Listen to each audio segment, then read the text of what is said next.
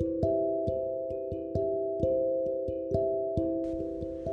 Muy buenos días, Claudia Peralta de este lado, súper feliz y contenta de poder conectar una vez más con todos ustedes a través de este lunes con propósito, esperando que realmente, así mismo como se llama este podcast, este lunes para ti, este inicio de semana, tenga mucha intención, puedas haberte despertado con muchísimo entusiasmo para hacer y hacer todo lo que pues te has propuesto para este maravilloso día. Te mando un beso, un abrazo súper cálido y apretado desde República Dominicana y por si acá hay alguna persona nueva por aquí, que les refirieron el podcast, pues me presento. Ya dije mi nombre, Claudia Peralta, vivo en República Dominicana y me dedico por completo de forma totalmente independiente al coaching de vida. Acompaño mujeres y hombres a reconectar con su felicidad, con su bienestar integral y su autoestima desde un cambio de mentalidad, desde un cambio de creencias. Ese es mi fuerte, trabajar con creencias y lo hago a través de mis programas Reto 5am y 90 días construyendo mi éxito, los cuales ambos ya están en inscripciones abiertas.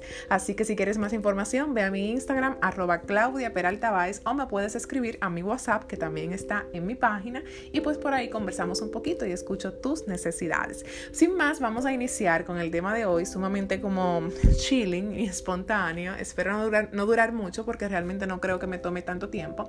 Pero miren, hay una frase que eh, quizás eh, tú has escuchado muchísimo, yo también, em, y Madre Teresa de Calcuta, si no me equivoco, viene de, de ella, donde dice, da hasta que te duela. La, venimos años y años, yo desde pequeña escuchando lo de da hasta que duela o hasta que te duela. Y pues yo soy un poquito como que, mm, yo soy un poquito rebelde, señores. Yo tengo un alma como un poco rebelde, un alma que cuestiona las cosas. Yo no acepto o le digo sí a todo sin primero haber haberlo cuestionado haber reflexionado conmigo misma si eso es cierto o no, o si estoy conectada con eso que estoy escuchando o que estoy viendo. Esa es como mi forma de ser. Entonces cuando escucho esta frase o cuando leo esta frase, yo me cuestiono y digo, ¿en serio? El amor hay que relacionarlo con dolor tiene que haber dolor necesariamente para que sea un verdadero amor, para decir, yo amé tanto hasta que me dolió. Desde mi punto de vista, y es solamente mi opinión personal, no es una verdad absoluta, no hay por qué esperar a que nos duela. Porque estamos creando una conexión o le estamos dando, por decirlo así, una connotación negativa al amor. Y eso pudiese generar, ¿por qué no?, malas interpretaciones y hasta confusiones en personas que esa frase la pueden tomar como no, Madre Teresa de Calcuta dijo que dé hasta que te duela. Entonces yo voy a dar todo en esta relación de pareja. Imagínate tú que eh, el caso hipotético de que estamos hablando de una relación de pareja, yo lo voy a dar todo en esta relación de pareja hasta que me duele y cuando me duele que yo lo voy a dejar. Ahí te mal lo hago. Y si te están violentando em, verbalmente hablando o em, físicamente, emocionalmente, puede haber personas, quizá tú no, pero puede haber personas que malinterpreten y digan, bueno, el amor duele. O quizás has escuchado por ahí, eh, el amor todo lo aguanta. Imagino que lo has escuchado. El amor todo lo puede, el amor todo lo aguanta. Y hemos romantizado mucho el amor. Y es cierto, cuando estamos en relaciones, no solamente de pareja, en amistad, relaciones de familia, donde quiera que haya amor, es cierto que hay cierto nivel, valga la redundancia, perdón por la palabra cierto dos veces, es cierto que hay un nivel de tolerancia, obvio está, porque no vamos a romper relaciones porque sí a cada rato. Hay un nivel de tolerancia, hay cosas que son negociables, pero también hay cosas que no son negociables. Y tú tienes que estar clarísimo de que sí y que no estoy dispuesto a tolerar en cualquier tipo de relación, laboral, profesional, familiar, amistad, mi marido. ¿Tú me entiendes? Porque yo no estoy de acuerdo con que nosotros aguantemos todo, soportemos todo, porque que el amor, y el amor todo lo puede, y el amor. Deja el romanticismo, mi doña, mi don que así no se puede, uno tiene que ser un poquito más realista desde mi punto de vista, ser un poquito más aterrizado. Y yo cambiaría esa frase. No sé exactamente cómo diría la frase, porque la frase cualquiera que le escucha, no, es que se escucha súper linda. El amor, da amor hasta que te duela. Se escucha muy lindo, ¿verdad? Pero yo lo cambiaría por, no sé exactamente por cuál frase, tendría que pensarlo porque te digo que yo, espérate un paréntesis, yo agarré este celular ahora mismo. Yo acabo de hacer ejercicio ahora y agarré el celular y yo dije, déjame hablar de la frasecita esa, pero yo no tengo como que no pensé exactamente qué iba a decir. Pero bueno, no sé por cuál frase cambiarla, pero yo la cambiaría por una frase que exprese que sí vamos a dar amor, pero hasta que yo desee dar ese amor. Es hasta el límite que yo puse. En todas nuestras relaciones tienen que haber, tiene que haber como un stop, tiene que haber como un tope. ¿Mm? Y eso te lo dejo de reflexión para hoy. Piensa en el día de hoy, en la mañana, en la tarde, en la noche, antes de acostarte, como tú quieras. En todas las relaciones que hay en tu vida. Relaciones de amistad, familia, trabajo, pareja, amante, lo que tú quieras. ¿Verdad? Y tú vas a preguntarte, ¿cuáles son los límites sanos y claros que yo tengo establecido con esta persona, la que sea? Y yo sé que con esta reflexión que les estoy invitando a hacer para el día de hoy, mucha gente se va a quedar como que, eh, cri, cri, cri, no tengo ningún límite, yo no sé realmente, o, va a haber personas quizás con esta reflexión que se van a quedar confundidas, confundidos de, ay, pero yo, yo no sé si yo tengo límite, quizás sí, quizás no, y ahora, ay Dios. Entonces ahí tú comienzas a ver, wow, pero es que esto es como un barril sin fondo, para los que entiendan el término. Esto es como un barril sin fondo. ¿Tú me entiendes? Entonces como que no, no, cuando yo sé cuándo yo debo parar, tiene que haber un límite claro. Y yo no estoy de acuerdo con que necesariamente tenga que doler para. Nosotros, el, el episodio pasado, creo que era, que hablábamos del amor propio.